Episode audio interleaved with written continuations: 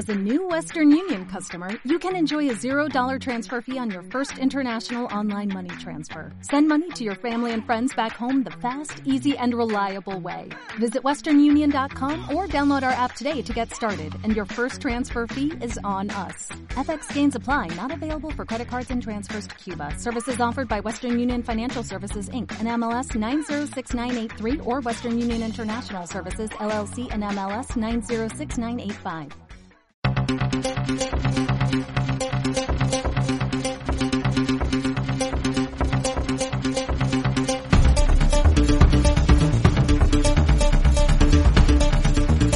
Demos caña con Isabel Valero.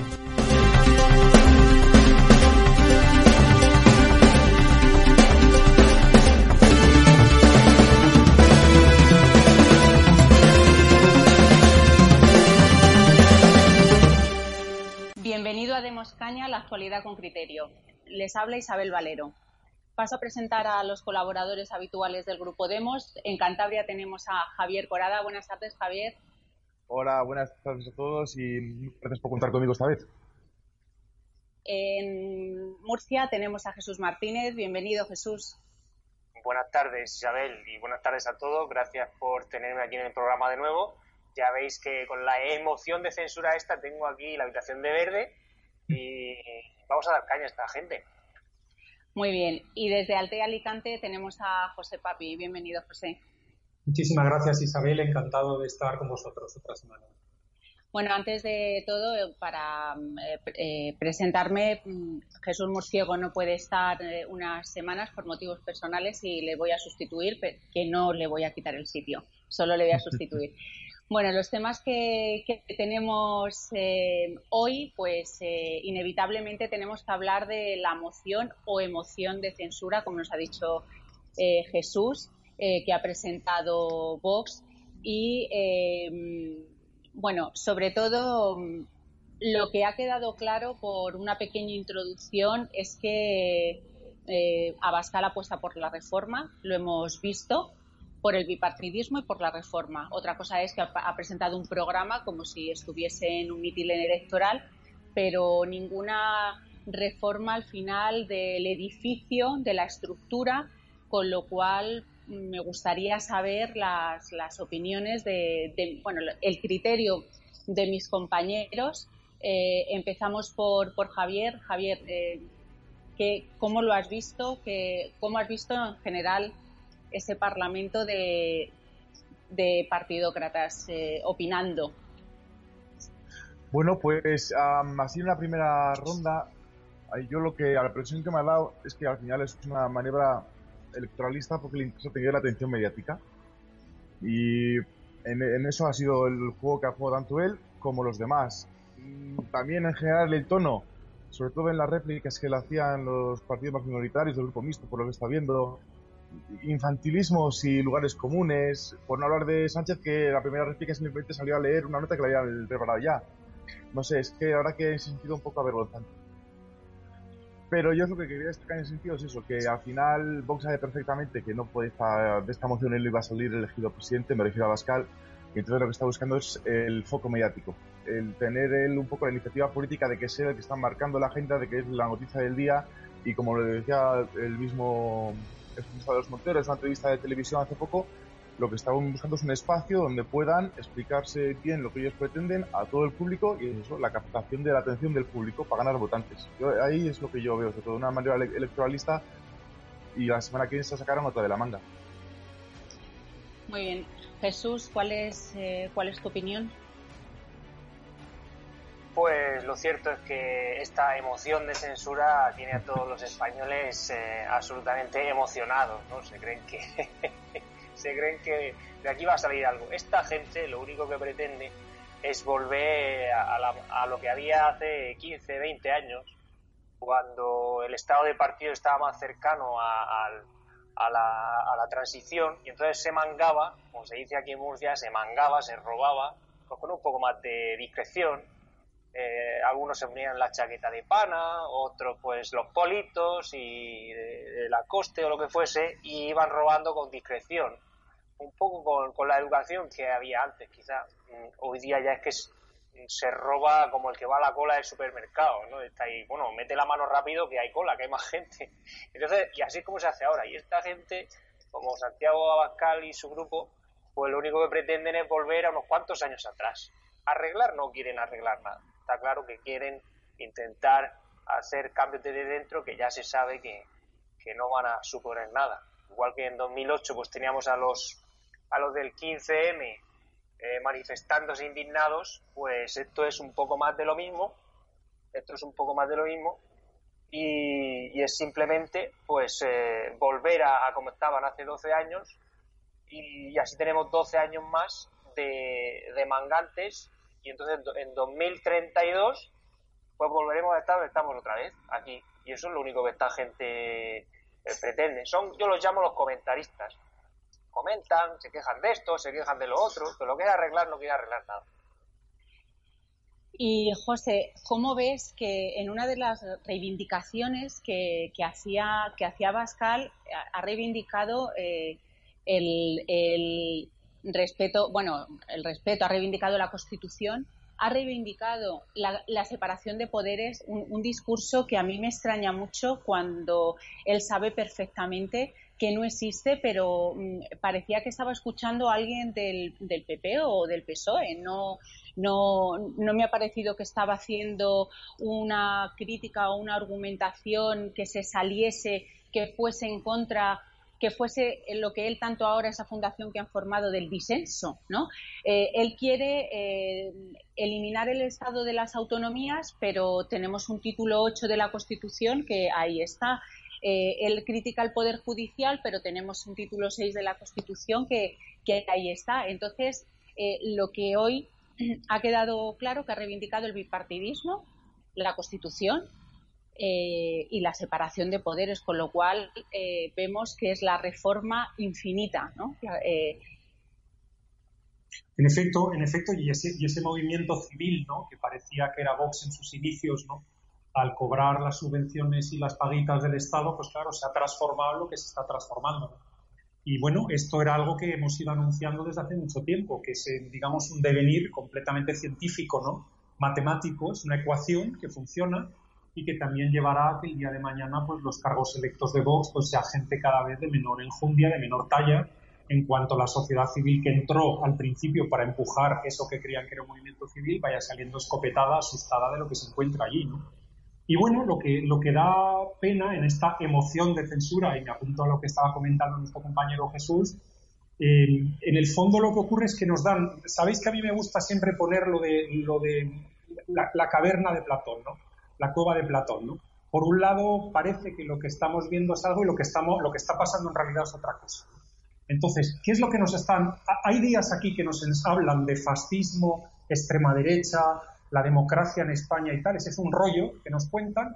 La semana pasada había otro rollo, ¿no? Este rollo que había de lo del plan de recuperación, transformación, resiliencia, igualdad, cohesión, amor, paz, música y, resistiré todos juntos. Es decir, nos meten esto y mientras tanto nos la van colando doblada. Es decir, España, el peor país del mundo desarrollado, porque claro, solo le, nos ganan los libios, los venezolanos o tal, el peor país del mundo desarrollado en cuanto a comportamiento económico con todo esto de la pandemia. Y eso que, con el anunciado menos 12,8% de caída en el, PIB, que va a ser, a eso va a haber que añadirle 4, 5, 6 puntos según estamos viendo los indicadores adelantados. Eh, de esta manera no hablamos de que hay muchos políticos españoles que tendrán ahora que comerse 15 polvorones de golpe porque ya el Consejo de Europa está encima de lo que se quiere hacer con el Consejo General del Poder Judicial. Es decir, los mismos que han estado diciendo los húngaros, los polacos, el Parlamento Europeo, resolución del Parlamento Europeo contra esto y contra lo otro, ahora se tienen que poner en la boca 15 polvorones e intentar tragárselos. Y de eso, sin embargo, pues no hablamos. Tampoco hablamos de que somos un país humillado, un país mendigo, que solo tiene un proyecto económico para el país que consiste en pedirle dinero a Europa. ahora mismo ya estamos ya con los truquitos. Primero que nos han negociado un paquete donde hay préstamos condicionados y subvenciones a fondo perdido, libres, vamos a decir, y ya de momento ya anuncia el gobierno, no, no, que de momento solo cogemos las subvenciones libres, que esto yo de rellenar en un papel para que lo entienda un funcionario, un hombre de negro, ¿no? de Bruselas, lo de, como, a ver si me acuerdo, la recuperación, la transformación, la resiliencia, y en definitiva que aparezca 194 veces en 100 páginas la palabra social, es decir, si eso es un plan de recuperación, pues yo soy la Madre Teresa de Calcuta reencarnada, ¿no? Es que es, que es una broma.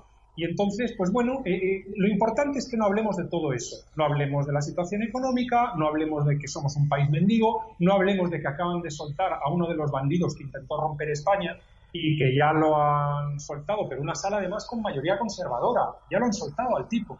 Es decir, el, tipo que mandaba a los mozos de escuadra, que se daba la vuelta a esta gente cuando se quemaban papeleras, se tiraban cosas, se montaban follones, toda esa gente ya está suelta y en la calle. Es decir, no estamos hablando de esto, pero estamos hablando de que viene Franco redivivo, ¿no?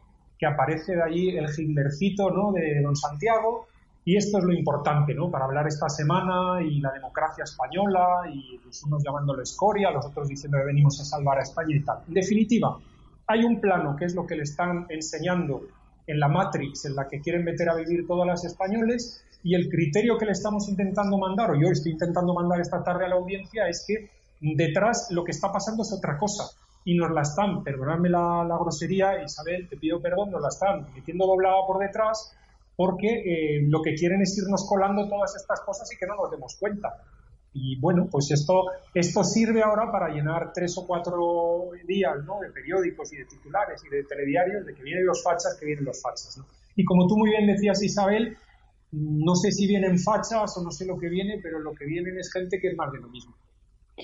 Sí, bueno, mm, eh, en un resumen, eh, eh, Sánchez ha hecho eh, en vez de replicar a, a, Bascal, lo que ha hecho es lo que, lo que tú estabas, ha vuelto a enumerarnos su plan económico. O sea, es que como lo lleva escrito por la falta de, la, de capacidad intelectual y de la capacidad de argumentación, eh, por la mediocridad que tienen, eh, ha leído eh, totalmente, eh, o sea, no ha respondido a nada de Abascal, o sea, incluso, claro, o sea, es que es un discurso totalmente inconexo. Ha reivindicado el pacto del 78, claro, les viene muy bien, y eh, el estado de las autonomías, y lo que tú dices, repitiendo palabras continuamente, cohesión social, justicia social, y acusando, pues lo mismo de homófobos, fachas, eh, o sea, ese, en eso eh, se, han, se han basado. Luego nos sorprenden también con un manifiesto que han firmado por la democracia PSOE, Podemos, Bildu, por el pluralismo político, la democracia, esto lo han hecho hoy, eh, por los derechos humanos en contra de Vox.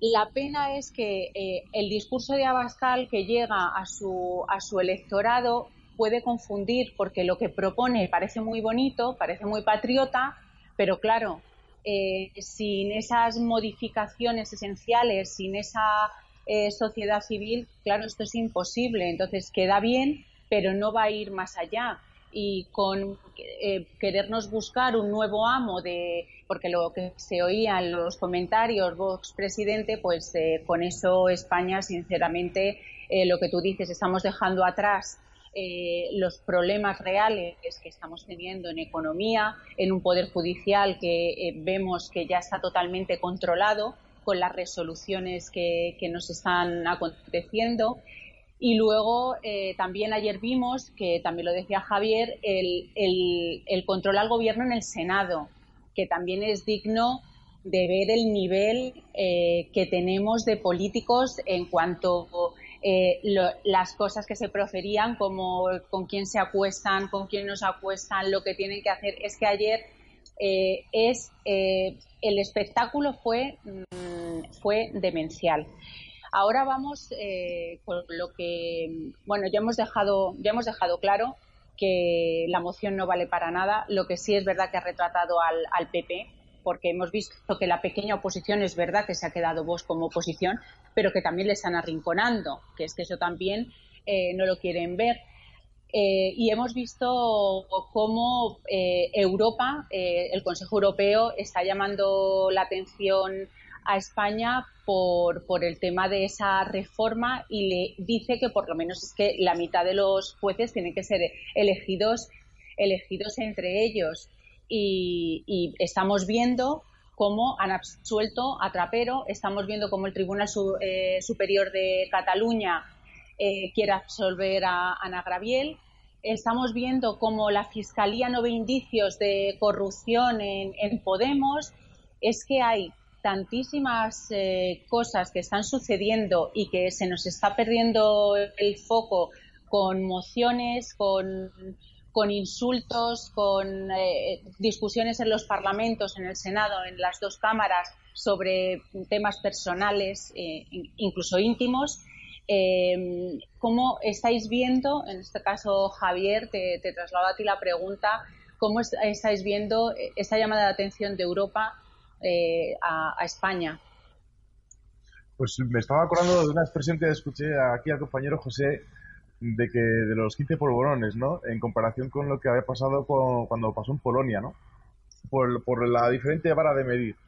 En fin, eh, me parece normal que desde Europa, que ya nos van calando un poco este rollo bananero que cada vez vamos degenerando más, porque si tienes que dejarle una porrada de miles de millones a una serie de personas que es previsible que lo van a quemar y van a pasar dos tres años y van a seguir igual, pues hombre, planteate además es darles ese dinero si está, está viendo claramente cómo está haciendo maniobras para atenazar aún más el control judicial, que ya de por sí lo tienen atenazado, ¿no? Pero tan pronto como en este ambiente partidocrático un partido consigue tener una mayoría suficiente para asegurarse más el control y viendo además que los otros no le va a ir el, el, agua, pues con razón que tenga esa tendencia más totalitaria, ¿no? Más de concentrar todo el poder en su cúpula o con las cúpulas que necesite para, para, hacer, para sumar los números suficientes, vaya.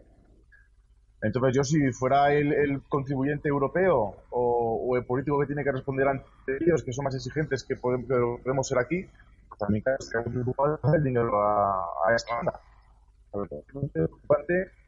Y en cualquier caso, aunque nos lo den, bueno, nos den el dinero es que es una es hambre para, es pan para y para mañana.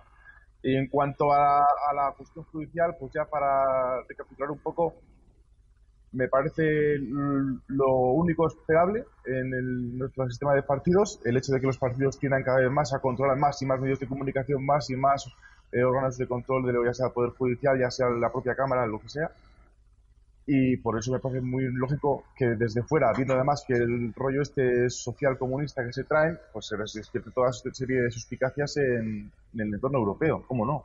¿Cómo no? Jesús, ¿tú, tú cómo lo ves? Eh, pues eh, ciertamente no, no, tengo mucho más que añadir. La verdad que los eh, europeos es un poco el enemigo en casa, porque efectivamente son los que nos van aquí a dar dinero a salvarnos, pero lo cierto es que Europa odia a España y a esto no les ha costado, no les ha templado el pulso durante años para mangarnos aquí y venir aquí a robar y sin embargo son los que nos dan la pasta para que nuestros políticos eh, puedan seguir ellos robando. Entonces es una situación un poco, un poco difícil. Tenemos que ir a pedirles, pero al mismo tiempo esa gente está viniendo aquí a robar y cuando cuando ahora les toca soltar más dinero, pues ya se han cansado de darnos dinero, pero, pero para venir aquí a quedarse con la industria, decirnos lo que tenemos que hacer, lo que, tenemos que plantar, lo que no tenemos que plantar, lo, que tenemos que, nuestros agricultores, lo que tienen que hacer, lo que no tienen que hacer, pues no, les ha temblado, no se les ha temblado el pulso. Ahora que están las cosas difíciles en todo el mundo, pues eh, no quieren darnos dinero, como bien ha dicho Javier, si es que yo tampoco me fiaría. Al final los únicos que vengan aquí a darnos dinero van a ser los más mangantes, los más maleantes, van a ser los más ladrones, los más chorizos y la peor gente, porque es el único que arriesga su dinero si tiene un poco de, un poco de juicio. Pero es que, ¿qué, aspecto, qué opinión vamos a trasladar fuera de España? Si desde hace 40 años aquí en España se está mintiendo a la gente, se está educando en la democracia. La democracia ¿Qué democracia en, España? Ninguna. Y los europeos, la gente que está arriba en la política en Europa lo sabe. en España que va a democrática es el franquismo encubierto, que es el mismo rollo. Entonces esa gente tontos no son. Y yo fuera político, yo fuera político en España, me estaría riendo en la cara de todos los españoles. Y entonces los europeos se ríen en nuestra cara los políticos españoles se ríen en nuestra cara y los europeos se ríen de España entera. Pues es lo normal. Es que yo no puedo esperar otra cosa. Pero si a, la sociedad española se le miente durante 40 años, pues la gente tiene ya el sentido de la lógica, el sentido del análisis, el criterio, lo tiene distraído, confundido. Yo siempre pongo el ejemplo de la cuchara. O sea, si tú a una persona le traes aquí un tenedor, un tenedor, ¿eh? Con sus puntas, le dices, esto es una cuchara, amigo, con esto se come sopa. Coño, pues 40 años después llevas comiéndote sopa con un tenedor y dices, me cago en el que inventó la cuchara, el tenedor. Bueno, en la cuchara, ¿no? ¿Me entiendes? Me cago en el que inventó la cuchara, esto es una mierda. Pues eso es lo que pasa en España. La gente no sabe qué hacer, no tiene herramientas. Y en España se ríen de nosotros porque dicen, estos paletos no se enteran de nada. Me ha gustado eso que has dicho de, del tenedor. España lleva 40 años comiendo sopa con tenedor, que cierto es. Eh, José, Europa al final, eh, volvemos al mito orteguiano de que Europa es la solución. Eh, bueno, eso es lo que nos quiere hacer creer el gobierno. Eso es lo que nos quiere hacer creer el gobierno, ¿no? Que la única manera, mirad los aplausos de alivio, ¿no? Esos aplausos que se transformarán en lloros, ¿no?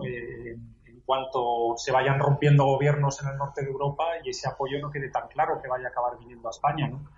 Y bueno, últimamente, por ejemplo, hemos tenido una demostración de lo poco que pintamos en Europa, que ha sido la definición de colores, se ha armonizado en una recomendación del Consejo Europeo, no del Consejo de Europa, que es el que ha abierto este tema por el Consejo General del Poder Judicial, pero el Consejo Europeo la semana pasada sacó una recomendación para que las regiones de Europa tengan un colorcito. Las va a haber verdes, las va a haber naranjas y las va a haber rojas según el número de casos de COVID y también el número de positivos que salgan o del porcentaje de positivos que salgan en, las pruebas PCR que se hagan. Pues bueno, España, que había logrado que alguna de sus regiones, por ejemplo, pues Asturias, eh, eh, eh, Canarias, Galicia, la Comunidad Valenciana, habían logrado ser consideradas, vamos a decir, como naranjas, no, no ya rojas del todo, y estoy hablando rojas en el sentido no, que no, la gente no, no, vaya por la ironía, ¿no? Sino rojas en el sentido de tener muchos casos de COVID. ¿no? Pues bueno, eh, habíamos conseguido que varias regiones españolas ya tuvieran la calificación de naranja para los ministerios de Asuntos Exteriores de muchos países. Yo, por ejemplo, que estoy ahora mismo, eh, esta semana estoy en la Comunidad Valenciana, sí que habíamos notado esa afluencia inmediata que habían empezado a venir holandeses y belgas y mucha gente que bajaba directamente a hibernar, ¿no? que es un negocio muy lucrativo porque estos turistas, digamos, que hibernan y que tienen la propiedad aquí, pues bueno, dan decenas de veces más ingreso a la zona que el turista que viene para cinco o seis días, ¿no? Es el turista bueno, el turista de calidad, ¿no? Bueno, estaban bajando o están bajando todavía y ¿qué es lo que pasa? La Unión Europea decide armonizar el criterio y dice de zona verde a zona verde se puede viajar ya, ¿no? Luego de zona a zona naranja a zona roja, lo que diga cada país, ¿no? Bueno, pues España inmediatamente aparece ya teñida de rojo ya todas las regiones son zona roja, con lo cual los otros países, los ministerios de Asuntos Exteriores, ya tienen que recular y decir, ah, bueno, es que como lo dice la Unión Europea, es decir, no tenemos cabeza ni para eso. Ni, es decir, primero mm, fueron otros países los que nos marcaron lo del enfoque regional. Es decir, curiosamente, con el mal que hacen las autonomías a España, lo bien que hubiera venido que España hubiera pintado un mapa con diferentes colores. Mira, tenemos una situación complicada en esta región o en la otra, pero mira, estas otras regiones son fabulosas, tienes aviones directos, hay unas carreteras fenomenales que pasas por la zona infectada, digamos, y llegas a la zona verde en un santiamén y ahí disfrutas y gastas dinero y vas de comer a los españoles. No. Esto no lo sabíamos hacer en verano. Al final la Unión Europea ha ido a ese enfoque y tampoco hemos sabido pelear allí el que muchas regiones españolas fueran declaradas naranjas, ¿de acuerdo? No, Allí lo que nos han mandado los alemanes, lo que le venían bien a los alemanes, no lo hemos tragado con patotas y punto. ¿Por qué? Porque el único negocio que tenemos en vista es el que nos den dinero. Entonces, ¿Europa es la solución? No. España tiene músculo y tiene fuerza y tiene una nación ahí que podría hacer lo que quisiera. Pero, lamentablemente, ahora mismo nuestra clase política, liderada por este señorito, pues lo único que piensa es en eso. Y ahora, fijaros cómo incluso llega a decir a la cara que están tomando nota todos los periodistas internacionales y van a tomar nota ahora en los parlamentos de estos países que pagan, ya dicen que no, que eso de la parte de préstamos condicionados, eso no, eso no, que primero la subvención libre. ¿Por qué? Porque esa hacemos lo que nos da la gana, que si lo social, la igualdad, la cohesión, el nacionalismo, lo que nos apetezca. Y entonces lo otro, como tienen que rellenar papeles complicados y la cosa es mucho más compleja, no, eso para luego porque dentro de dos años ya que salga el son por antequera. De momento nos vamos gastando la pasta. Y luego ya veremos lo que pasa. Y bueno, nos tienen no calaos. Lo siguiente, entonces, ¿Europa es la solución? No, Europa es la única carta a la que juega un país que prefiere ser mendigo a ser un país país, ¿no? Como son otros países en Europa.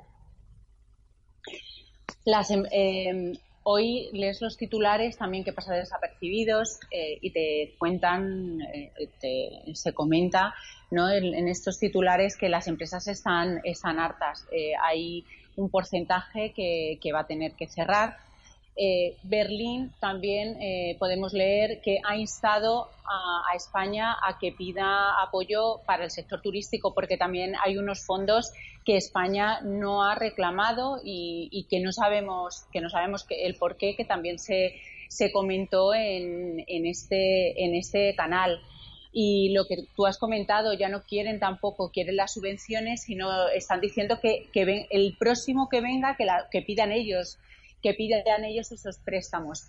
Em, ahora vamos a una noticia también que salió, que salió ayer, que, va mucho con, lo nuestro, ¿no? con el diputado de, distrito, y que fue eh, dicha por Iván Espinosa de los Monteros, porque nada más que se acuerdan de, Santa Bárbara ¿no? cuando truena. Eh, que claro, que si votase cada, si votase cada diputado, eh, eso sería diferente, pero Espinosa de los Monteros tiene que saber que en el Parlamento está representado la voluntad de los partidos, no está representado la, voluntad del ciudadano, del representado. Ahí van en grupo. Eh, él dice que esa disciplina de partido, bueno, pues también Espinosa de los Monteros no sabe que el artículo de la Constitución, el 67 creo que es, si no me falla la memoria, es el que dice que está prohibido el mandato imperativo, con lo cual él podría votar cada, cada diputado lo, lo que quisiese. O sea, que parece ser que tampoco están muy informados. Entonces, eh, lo que, lo que hacen están volviendo a lo mismo, ¿no? Como cuando ganan las elecciones y tienen mayoría, pero claro, les quitan el gobierno y dicen que hay que hay que, hay que cambiar la ley para que gane la lista más votada. Bueno, pues Espinosa de los Monteros ayer con sus declaraciones hizo más o menos lo mismo. Ahora, como le interesa, dice que es que los diputados debería de votar cada uno eh, lo que lo, lo, quisiese, ¿no? Lo que lo que eh, le pidiese el ciudadano. Pero claro, eh, Javier, en este sistema eh, es imposible que eso ocurra. Pues es que es imposible del todo. me viene a la mente el programa que hemos hecho recientemente con unos compañeros que han tenido problemas en el grupo regional de Vox de Murcia y estaban contando precisamente esto, que las presiones y tejemanejes un poco pseudo-legales o rozando la ilegalidad que les querían forzar a hacer si se lo hacen a alguien que no tenga una independencia, una solvencia personal, una profesión a la que retirarse, que no dependa directamente, digamos, de la paguita del partido, de su jefe de partido, pues ese alguien es una persona independiente que puede decir, ahí te quedas, ahí te quedas y yo, y yo pues no obedezco esto. Pero, y, también lo que habéis dicho antes, la dinámica de funcionamiento de los partidos a, partir del sistema de, de listas proporcional, que son ellos los que tienen el monopolio de designar el diputado, hace que las redes que se van formando de amiguitos cada vez tienden a primar al obediente y al mediocre, al que se deja dominar porque le, le pagan, le ponen ahí el pesebre. Entonces, claro, es verdad que uno podría decir, no, no, pero es que aunque, la, aunque haya disciplina de partido, eh, pues uno podría sobreponerse a eso, ya, ya, pero resulta en la práctica que no es así, porque la mayoría están ahí apaniguados. Entonces es una, es una situación muy penosa. Y además ahí vemos por qué también el discurso que vemos el que había en la Cámara es que es patético, como el que hemos visto en la moción de censura, que es que es un infantilismo. Claro, cada uno se dirige sus bases electorales. Yo me imagino a, la, emoción de censura que veis antes, se sentirán algunos de, de vos como si fuera eso la batalla de 300, ¿no? Todos contra la mayoría y aún así damos la cara y, bueno, cada uno alimenta lo suyo y del otro lado también. En fin, me ha llamado la atención, por ejemplo, el discurso eh, renombrando todas las, víctimas de ETA y la réplica que le dio Oscar Matute del grupo Bildu, cada uno a, lo suyo, a lo suyo y a, y a la más gorda, no es peor. obviamente me tengo más antipatía por Oscar Matute, cómo no, pero la cosa es que al final ninguno va a, a, las cosas profundas de por qué las cosas están como así, por qué la presión fiscal es tan elevada y las empresas están machacadas. En fin, creo que los diputados son botones que no saben hacer más cosas aparte de crear muchas comisiones en las que cobrar aún más. Pues, la verdad que pasos son muy listos, o sea, se les da muy bien. Entonces, bueno, mientras no se vaya a las causas del problema con el sistema electoral eh, mayoritario y la separación de poderes, aquí solemos de defender y así también, pues que los demás es que es es el chocolate del oro. Jesús, tú que pasas la mayor parte de, tu tiempo, trabajas en, Inglaterra, eh, allí sí que, podría un diputado ¿no? votar eh, en contra de otro, aunque fuese de su mismo partido, ¿no? porque ahí sí tienen representación.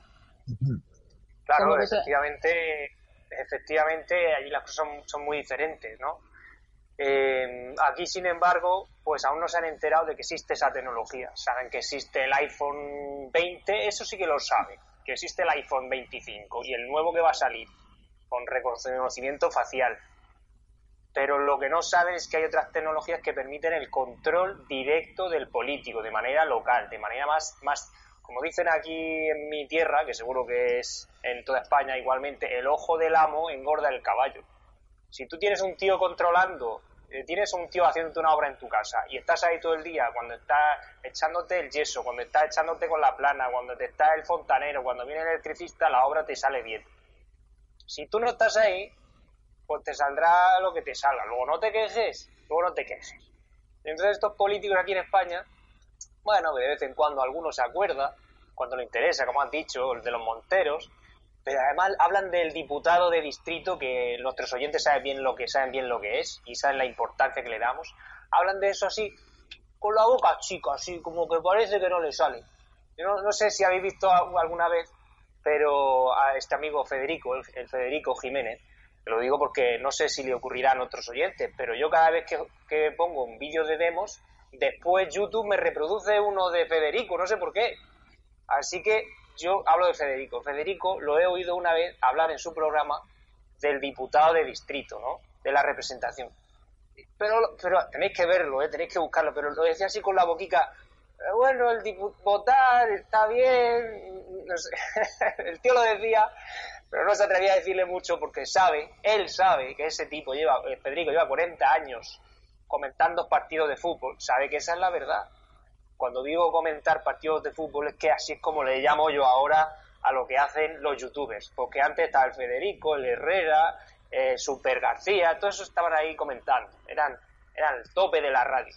Pero esa gente lleva 40 años comentando el partido de fútbol, ahora le pasa el balón, no se lo pasa lo suficiente, cómo no se le ocurre ahora ir allí acerca de el, el árbitro es un vendido, eso es lo que hacen. 40 años contándote lo que pasa, pero nunca jamás en 40 años han querido hablar de la verdad. Llevan 40 años comentando el partido de fútbol. Y así te tienen a la gente. Antes eran los de la radio de la Copa y de la SER, ahora son los youtubers. youtubers, un youtuber por aquí, de vez en cuando sale uno, otro nuevo, para gustos colores. Claro, si como tiene que haber de todo, pues de vez en cuando sale uno, uno más pijo, otro más pasto, otro es chica, otro es chico, otro es chicao, porque tendrá que haber eso de la integración de los sexos y del flow, gender flow, pues eh, salen de todo, salen de todo tipo, de todo tipo. Pero lo que es hablar de verdad, como hablamos aquí, sin parar del diputado de distrito, de lo importante que es que el político esté, como se dice en mi tierra, controlado. El político tiene que estar controlado. Y para eso tiene que ser un tío que haya nacido en tu barrio o en tu zona, que, lo veas allí en su página web donde te está intentando vender que lo votes, que dice, pues yo nací aquí en la calle de las Carmelitas, fui al colegio, no sé qué, al instituto, te lo encuentres cuando vas a comprar. Si la corrupción es una cosa que es que va a estar ahí siempre, es no hay ningún eh, sistema perfecto. Pero desde luego, si por lo menos no tenemos a los políticos controlados de alguna manera, es que es vergonzoso.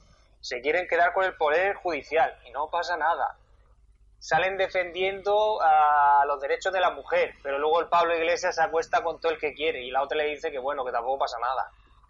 Eh, este, en, España ya todo da igual. La gente ha perdido ya la capacidad crítica de decir, oye, esto no está bien, no hay que aceptarlo.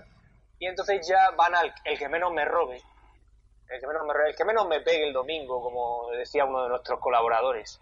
Así que yo que lo veo, como tú bien has dicho, lo veo desde el toro, desde fuera, veo lo que ocurre en otros países, pues no dejo de sorprenderme las tragaderas que tienen los españoles. No quieren saber nada, lo que quieren es que le comenten el partido de fútbol. Tú cuéntame lo que ha pasado. ¿Quién ha pasado el balón? ¿Cómo eso lo ha pasado? ¿El hábito cómo era? Si era bueno, si era malo.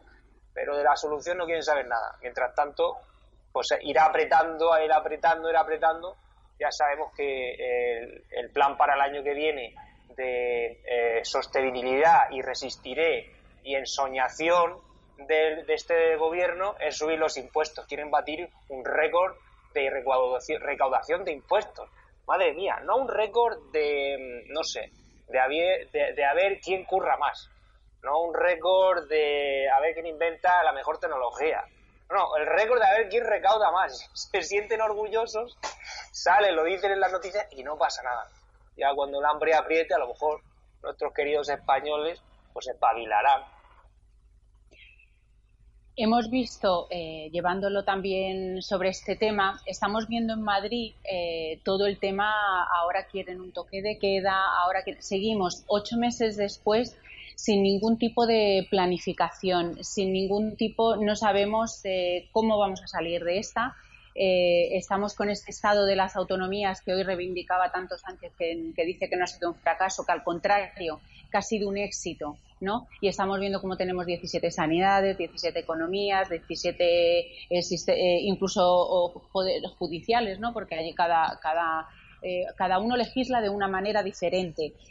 Pero uniéndolo a lo que estamos diciéndolo, ¿cómo hubiese sido si en la pandemia, independientemente independientemente de los, de los partidos, de, me da igual, de los, si cada diputado hubiese defendido su distrito en el Parlamento, sus necesidades, ¿cómo hubiese cambiado esta, eh, lo que está pasando. Y a esto me refiero porque esta semana que hemos escuchado una entrevista de, de José Papi en Radio Ya sobre el diputado de distrito y ponía el ejemplo del Partido Verde en Finlandia, y me gustaría que, lo repitiese, ¿no? Cómo tuvieron que votar mm, lo que le, pedía el ciudadano y tuvieron que dejar al lado lo que ellos propugnaban.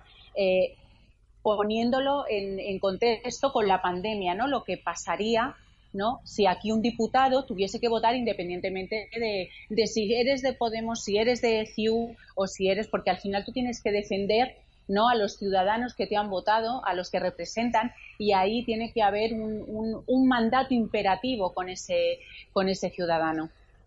Sí, sí, sí, no, así es. Eh, eh, bueno, de verdad darle las gracias a Javier García Isaac que nos dio unos minutos en, digamos, uno de sus programas más importantes y el más importante para, para contarle qué es lo que estamos intentando hacer con la campaña de diputado del distrito, ¿no?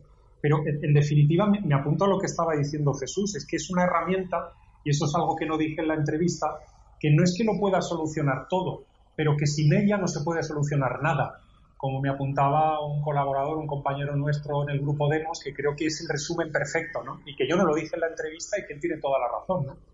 Es decir, el diputado de distrito no es la panacea, pero es que sin diputado de distrito, la política es ese partido de fútbol que nos estaba contando Jesús, ¿no? donde hay, unos cinco o seis facciones que están haciendo cosas y nosotros asistimos a que alguien nos relate lo que están haciendo entre ellas las facciones, pero nosotros no podemos salir a jugar el partido, ¿no?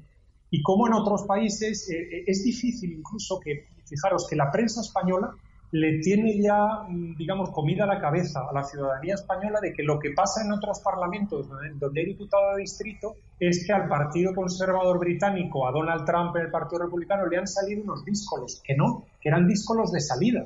Es que ellos tenían ya la legitimidad en origen, es decir, en origen. Es que ellos ya están, tienen la relación directa con los que les han votado y ellos ya responden a estos.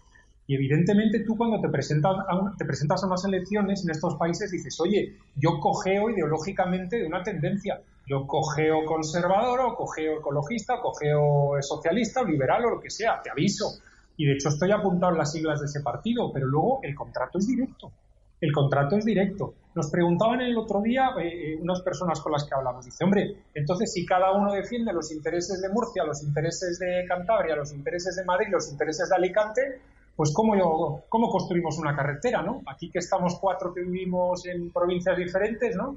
O venimos de provincias diferentes, pues oye, cada uno tiraría lo suyo. No, es que haríamos pactos. Es que en ese caso haríamos pactos y hablaríamos, oye, a cambio de que me haga yo una carretera pequeñita, ¿por qué nos hacéis también vosotros una pequeñita? Porque si hay dinero para que nos hagamos las cuatro provincias que estamos representadas aquí en este programa, si hay dinero para que nos hagamos cuatro pequeñitas. Lo que no podemos es yo por apoyar al gobierno, quedármelo todo yo y vosotros nada. Es decir, empieza a pasar algo que es que empieza a fluir el aire en la política y empiezan las cosas a ser diferentes. Y algo que quisiera decir, que eh, eh, lo estaba comentando antes también Jesús, él hablaba de la herramienta, ¿no? de que esto es una tecnología, una herramienta. Y sería una herramienta para el ciudadano. Pero ¿qué herramienta? Y me apunto a lo que decías tú ahora, Isabel. ¿Qué herramienta han cogido las políticas, los políticos? El COVID-19. Porque es una herramienta cojonuda.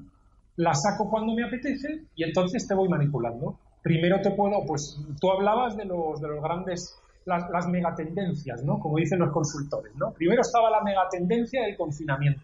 O nos confinamos o nada. Cuando eso no funcionó era la megatendencia de la mascarilla. Ahora viene la megatendencia de que el virus sobre todo se pone borde por la noche, ¿no? Entonces hace falta lo del toque de queda, ¿no? Y eh, sacarán esta herramienta, porque es una herramienta fenomenal, ¿eh? Ahora están sacando la herramienta en la emoción de censura, como la hemos llamado en este programa, están sacando la herramienta de la extrema derecha, del fascismo, de Franco, de Dios sabe qué. Bueno, pero es que qué herramienta tan fabulosa para el político partitocrático lo del COVID-19. Ya nadie habla de que no haya muertos. Ya nadie habla de que de tantas cosas que se podrían estar hablando, ¿no? Pero de lo que se está hablando es de, bueno, pues que esto lo tenemos ahí, vamos a decir, como un seguro. Lo tenemos ahí en un ladito porque como se pongan muy gordos los españoles, ¡pum! Le arreamos una vacuna en la cabeza, sacamos un carnet de que el que no esté vacunado con vitamina C, D y un poco de pica pica, pica es un ciudadano poco ejemplar, porque claro, la vacuna que van a sacar, pues va a ser eso. Eso lo están diciendo, el que sabe aquí de estas cosas es Jesús y no sé yo tanto. Pero en, todas las revistas científicas que voy leyendo, en todos los estudios que voy leyendo, en serio, no, no lo que me digan en la prensa, lo que salen en publicaciones tipo de Lancet o publicaciones un poquito en serio, dicen que nos van a poner eso, vitamina D, vitamina C, pica pica, y decir, oye, esto seguro que te va a sentar bien y es la vacuna del COVID. Bueno, pues oye, tomar vitamina C vitamina D no es malo, en principio, ¿no? Salvo que te pases la dosis, ¿no? Pero bueno, ahí os lo dejo. Es que, y, luego, volviendo a lo que decíais y lo que había comentado antes eh, Javier de, Espinosa de, los Monteros, eh, yo vendría fenomenal esta expresión, ¿no? Que se practica tampoco en España y que es una expresión inglesa que dice, ese pone su boca, ese pone su dinero donde pone su boca. Pues es que este hombre tendría que poner su dinero donde pone su boca y no hacer una declaración así campanudo en un medio amiguete, ¿no? Bueno, se han hecho amigos, está peleado, ¿no? Con los de libertad digital, pero parece ser que se ha vuelto amistad, ¿no? Bueno, pues eh, que, que, ponga su dinero donde pone su boca y que haya una proposición de ley, una propuesta de ley que salga allí, el partido Vox, a decir, nos vamos a la vanguardia, ¿no?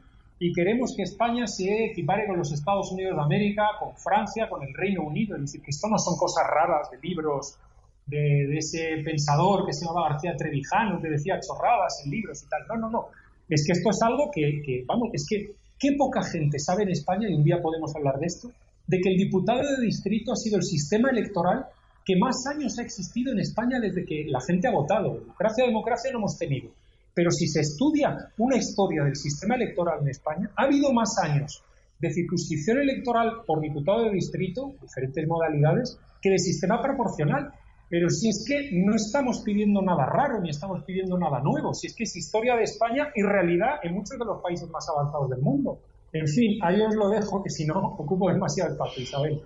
Sí, eso es cierto. Y además quien empezó a, cambiar todo esto fue en el, en el 31 cuando se cambia la ley electoral y empiezan a meter eh, empiezan a meter los, los sistemas proporcionales y, lo que tenemos ahora. Eh, yo, como has nombrado a Trevijano, eh, y en esto, escuchando la moción de censura, eh, aparte de que nos, dice que nos cuidemos de, toda esta progresía, también nos dice que nos cuidemos de los patriotas constitucionales, porque son lo mismo, el mismo mal para España, y lo estamos viendo ¿no? con estos patriotismos que, nos, que mucho viva España, pero pero, pero ya vemos que ninguna, ninguna solución y es lo que hay que reivindicar, que no es que estemos en contra, que eh, podemos estar de acuerdo con, con, Vox en algunas cosas ¿no? que reivindican, porque son las que reivindicamos nosotros, pero cuando no se propone eh, ningún eh, cambio de la estructura, cuando se sigue sin dar el poder al ciudadano, cuando se siguen sin controlar los poderes, porque seguimos sin controlar los poderes, eh, pues eh, tenemos que decir que no podemos eh, apoyar algo y cuando algo se quiere cambiar, se tiene que cambiar desde fuera, no se puede cambiar desde dentro. También me gustaría reivindicar, habéis hablado de, Vox Murcia, también me gustaría reivindicar que también está surgiendo, tenemos en el Parlamento andaluz a Luz Belinda, que ha pasado al grupo de los no adscritos y está haciendo una oposición desde dentro, aunque no, no estemos de acuerdo, pero eh, ¿qué está pasando? El vacío de todos, incluido Vox, el que venía a luchar contra el sistema, hacia una parlamentaria que se sale de ese consenso y la tienen eh, eh, fuera en, los pasillos y la tienen como pues como ahí como el bicho, ¿no? Una cosa que, que está denunciando y que yo, bueno, también quiero en este mm, eh, caso nombrarla porque está haciendo una oposición bastante, eh, bastante dura y crítica contra la Constitución, contra el Estado de las autonomías, contra el sistema que tenemos eh, en, España. Y aunque bueno es una como es una gota en, un, en el océano, pero bueno, van surgiendo voces disidentes, ¿no? Y, hay que darles, aunque sea desde dentro, pues hay que darles, hay que darles voz, ¿no? Porque denunciar eso mm, también eh, ya sabemos cómo todo el eh, la estructura, cómo todo, toda la partidocracia va hacia ti y te, y te, y te margina. Ahora vamos a, pasar a, hablar de las elecciones americanas. Bueno, les, les digo a mis compañeros que no digamos la palabra, el nombre de, del presidente actual, el, el, tío Donald, porque sabemos lo que hace YouTube cuando nombramos, cuando decimos su nombre, cómo nos quitan eh, visualizaciones y cómo nos castiga, ¿no? Por, por ser antiglobalistas, por decirlo así. Y vemos que, está eh, ha salido, y eso no lo puede comentar José, que, que están saliendo papeles, que están y correos que están eh, inculpando a Biden y, eh, hay movimientos que, parece, que puede ser que incluso se tengan que aplazar las elecciones americanas. ¿Qué nos puedes decir de esto, José? Vamos a ver, había un run run, sobre todo empujado por el antiguo alcalde de Nueva York, Rudy Giuliani, el abogado personal de Donald Trump, que había estado yendo a televisiones, a radios, en su propio podcast. Había un run run desde hace mucho tiempo donde él había, estado investigando los negocios extraños, vamos a dejarlo ahí, que había tenido el hijo de Biden con, empresas chinas, con el gobierno chino, con empresas eh, ucranianas, con el gobierno ucraniano, etc. Eh, todo esto, pues bueno, eh, llegó incluso un momento la semana pasada en el cual un magnate ucraniano revela una correspondencia en la que ya se hablaba directamente de Joe Biden como una persona metida en el negocio, con lo cual Joe Biden se tenía que comer también con los 15 polvorones que hablábamos antes lo que había dicho de que él jamás había tenido ninguna noticia de nada y que la foto esa en la que él salía jugando al golf con un tipo que había estado metido en los negocios, pues que era un amigo de su hijo y que su hijo no le cuenta nada, etc. Eh, cuando esto sale la semana pasada en el New York Post, el, social media norteamericano, eh, las redes lo que hacen es básicamente suspenderle la cuenta a todo el que se atrevió a redirigirlo diciendo que se hará una, fake news, ¿no? como se dice ahora con el anglicismo, y iban suspendiendo cuentas aquí y allá y tal. Esta semana esto se le ha dado carta de naturaleza seria por parte del periódico, yo diría, más prestigioso del mundo, que es el Wall Street Journal. El Wall Street Journal dice que las elecciones quedan absolutamente tintadas hasta que Joe Biden no aclare esto. Es decir, que este es un tema mayúsculo. Eh, ahora mismo, en la fecha de emisión de este programa, dentro de unas horas, va a tener lugar el tercer debate. ¿no? El primero que sí fue, el segundo que no fue, pero el tercer debate programado, el segundo en la realidad, ¿no? entre Biden y la persona que no podemos nombrar. Y entonces, eh, bueno, eh, la verdad es que la verdad es que veremos lo, que va lo que va a pasar, pero ahora mismo eh, se ve a un Trump que he dicho el nombre y ahora creo que he fastidiado el programa, pero se ve a un presidente de los Estados Unidos que en todos sus mítines, todos estos rallies que dicen ellos, ¿no? que está haciendo varios al día, yo me veo al principio, está sacando el tema, está zurrando muchísimo a Biden con esta cuestión y bueno, y vemos a un partido republicano que no es que haya hecho una V en las encuestas, que lo anunciábamos, ¿no? que había habido una recuperación muy fuerte en la última semana porque ya no se podía esconder que el interés que había por el que no podemos nombrar y por lo que estaba planteando el Partido Republicano era, era tan, tan tremendo que es que estaba, se está produciendo una V no ya en los modelos matemáticos basados en primarias, sino ya en las encuestas directamente. Es que ya hay encuestas que ponen delante a este señor que a Joe Biden.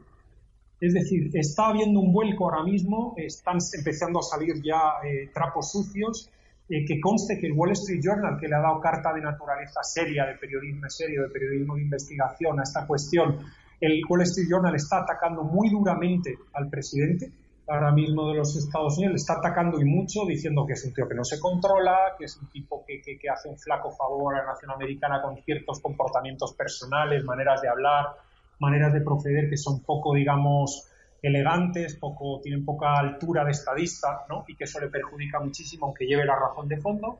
Y bueno, eh, ahora mismo eh, vamos a ver qué es lo que pasa en el, en el tercero guion segundo debate y va a ser muy, muy interesante y bueno, eh, vamos a ver por dónde van las cosas. Desde luego hay un récord, aunque lo que se esté vendiendo desde la prensa europea, que es que esto es un poco como a ver si el payaso continúa o finalmente la razón se impone en estos barbudos americanos que llevan escopetas y se volvieron locos en el 2016. Eso es más o menos lo que se nos está vendiendo, ¿no? En un resumen así muy rápido de la prensa, de la prensa europea y de la prensa española, por supuesto. Y lo que está pasando allí es que hay un interés entre la ciudadanía tremendo. Y el voto anticipado se ha disparado, está batiendo récords. Allí no solo se puede votar por correo, sino que también hay determinados estados donde te puedes personar en la urna, en la urna, en las urnas, perdón, con semanas de anticipación. Están batiéndose récords, es decir, la, la nación americana, norteamericana se da cuenta de que está pasando algo muy importante y de que muchos de sus valores están en solfa, está habiendo, digamos, una ruptura que no una reforma, porque eso no puede ser una reforma, está habiendo una ruptura con lo que son los elementos fundacionales, digamos, de la nación norteamericana, la constitución norteamericana, es decir, muchas de las cosas que vienen escritas allí, hay una gran parte de la población que dice que eso no vale ya y por eso se caen las estatuas de, personajes y antiguos presidentes norteamericanos, se cae la estatua de Cristóbal Colón y se caen las estatuas de tanta gente, vamos, quieren quitarse la estatua esta eh, perdón, la estatua del Mount Rushmore, ¿no? Monte Rushmore, donde, donde están esculpidos allí los, eh, las caras, los bustos de, presidentes norteamericanos legendarios, ¿no? ya se lo quieren cargar. Es decir, está pasando eh, algo en Estados Unidos que está abriéndose debajo de los pies de ellos los elementos fundacionales de lo que es la democracia norteamericana. Y bueno, está muy emocionante. Y ahora mismo yo no sé si se tendrán que aplazar las elecciones o no lo que sí que sé es que evidentemente va a haber una presión muy fuerte. Yo no sé si ahora mismo se va a atrever, incluso el fiscal general del Estado, Bill Barr, William Barr, se va a atrever a ir contra Biden y a pedir información, porque lo que se está comentando ahí es muy gordo. Es muy gordo, es decir, que ha habido cobros de una persona siendo vicepresidente, vicepresidente de los Estados Unidos, y ese es un tema que, bueno, si Trump se hubiera atrevido, o alguno de su candidatura, o uno que una vez trabajó en la campaña de Trump hace, cinco años, si uno de estos hubiera tenido un negocio de estos, vamos, esto estaría en la CNN ya y con todos los europeos conectados en el Matrix de creerse que la CNN es lo que refleja la, la, realidad de lo que ocurre en Estados Unidos, pues estaríamos a todas horas con ello. Entonces, emoción, que esto sí es emoción, ¿no? No la emoción de censura, ¿no? Que se ha vivido en España. Eso sí es emoción lo que hay en las elecciones norteamericanas y vamos a ver qué es lo que pasa. Vamos a, vamos a seguirlo muy atentamente. Bueno, emoción porque, claro, tienen la suerte de que pueden votar a su presidente, ¿no? Porque sí existe la separación de poderes. Eh, pero, José, una, una, una, duda que tenemos porque se está comentando y a lo mejor no lo puedes decir, que el voto por correo puede poner como allí es donde es más manipulable y eh, allí no hay DNI, eh, si puede correr ese mm, riesgo ese resultado con el voto por correo eso es lo que ha estado quejándose Trump todo el tiempo. Y de hecho es que aparecieron urnas de militares y de veteranos eh, del ejército norteamericano, aparecieron tiradas en, eh, no recuerdo si a la ribera de un río, en un, en un basurero, y fueron encontradas y claro, ahí fue cuando Trump se empezó a asustar a decir que bueno, que el voto por correo, que al menos que la gente, la gente tenía que aportar ahí una documentación, un pasaporte, un algo, porque es que si no, aquello se podía manipular, ¿no? Y cuando esto se une a que aparecen, eh, me repito, eh, digamos, urnas enteras que iban al Partido Republicano tiradas en vertederos Y, bueno, eh, es, es, una situación compleja, es una situación compleja. Parece ser que los demócratas están con la idea de pedir el recuento de votos en muchos estados y hay una situación complicada. Una de las trampas que le ha intentado tender el Partido Demócrata y todo el, el más media norteamericano ¿no? a Trump ha sido, pues cada vez que Trump decía que no iba a permitir el voto por correo, que él se iba a negar a hacer la transición de poder si hubiera demasiado voto por correo. Él hizo algún comentario desafortunado, ¿no? Desafortunado en la forma. El fondo tenía razón, pero en la forma dijo, pues esto a mí, si el voto es una tomadura de pelo, ya veré lo que hago. Ya veré si le doy yo el pase, si me gana aquí otro, ya veré si le doy el pase o no le doy el pase. ¿Hago la transferencia de poder o no la hago? ¿El traspaso de poder o no lo hago? hubo declaraciones ahí desafortunadas y por eso pues se ha comentado mucho. Pero lo que pasa es que Trump estaba, Trump estaba espeso. Antes de que le cogiera el COVID-19, yo no sé la medicación que le han dado, el chute de vitamina D o de regenerón o de Dios sabe qué, o lo han tenido allí y le han dado mucho oxígeno, no, no sé lo que le habrán dado, yo no soy médico y no puedo entender de estas cosas, pero se veía un Trump espeso. En ese tramo de la campaña estaba un Trump gruñón, repetitivo, y el Trump que se está viendo ahora, y estoy diciendo el nombre de la bestia, ya veremos si al final el algoritmo no lo lee, el nombre de la bestia, eh, se le ve en, los eh, debates y en los, en los mítines que está haciendo ahora, se le ve mucho más fresco. Vamos a ver qué es lo que ocurre en el debate de esta noche, vamos a ver lo que ocurre ahí, pero entendiendo también que Biden en el fondo lee. Biden en el fondo mira a la cámara en lugar de mirar a su adversario o contrincante, de cuando en cuando mira al periodista, pero fundamentalmente mira a la cámara y repite algo que ha memorizado que le están dictando, ¿no? Con lo cual son discursos muy arquetípicos, muy repetitivos. Vamos a ver qué es lo que ocurre. Yo me sigo, sigo sin entender por qué el Partido Demócrata eligió, eligió a este señor como su candidato cuando tenía gente que sabe hablar, que es despierta, en fin, mencionar un caso y seguro que se nos pueden tirar encima diciendo que había muchos otros candidatos, pero uno ve a Elizabeth Warren, que es una persona que la mujer habla muy bien, es rápida, es pilla, y dices, bueno, pues oye, estarás o no estarás de acuerdo con las medidas de gobierno que propone, con la política que quiere impulsar en los Estados Unidos, pero sí que es una persona que articula y que es rápida y que puede debatir y se puede enfadar contigo y te puede traer argumentos, pero tener a este señor con problemas cognitivos. Lo del problema cognitivo no es desinformación. El problema cognitivo lo dice el Wall Street Journal. Lo vuelvo a repetir para los que digan que nosotros ahora estamos haciendo fake news. Es decir, si el periódico que está considerado en todos los scoring, perdón por el anglicismo, como el periódico número uno del mundo, dice, perdón de decirlo y sabemos que es políticamente incorrecto, pero es que este señor tiene problemas cognitivos. Esto no es un, eh, programa antiglobalista, es que lo dice el periódico más reconocido del mundo que Biden tiene problemas cognitivos. Para mí es un misterio, salvo que anden con Kamala Harris de tapada, o qué es lo que quieren o lo que tienen en mente los demócratas, o que saben directamente que van a perder las elecciones y dicen, bueno, que se queme este hombre, que es lo mismo, y luego ya en las próximas ya sacaremos a, la plana mayor de gente preparada, de gente energética, de gente que viene con ganas y con ideas. Pero en fin, son unas elecciones emocionantes a más no poder.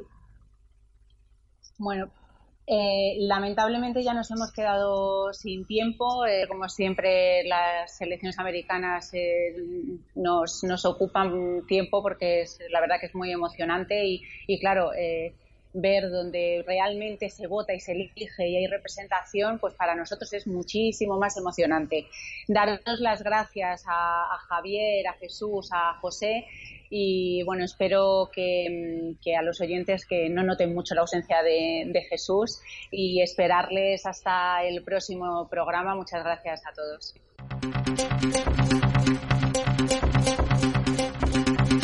Aquí finaliza Demos Caña.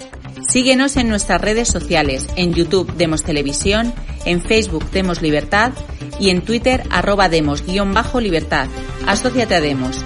Más información en www.demoslibertad.com.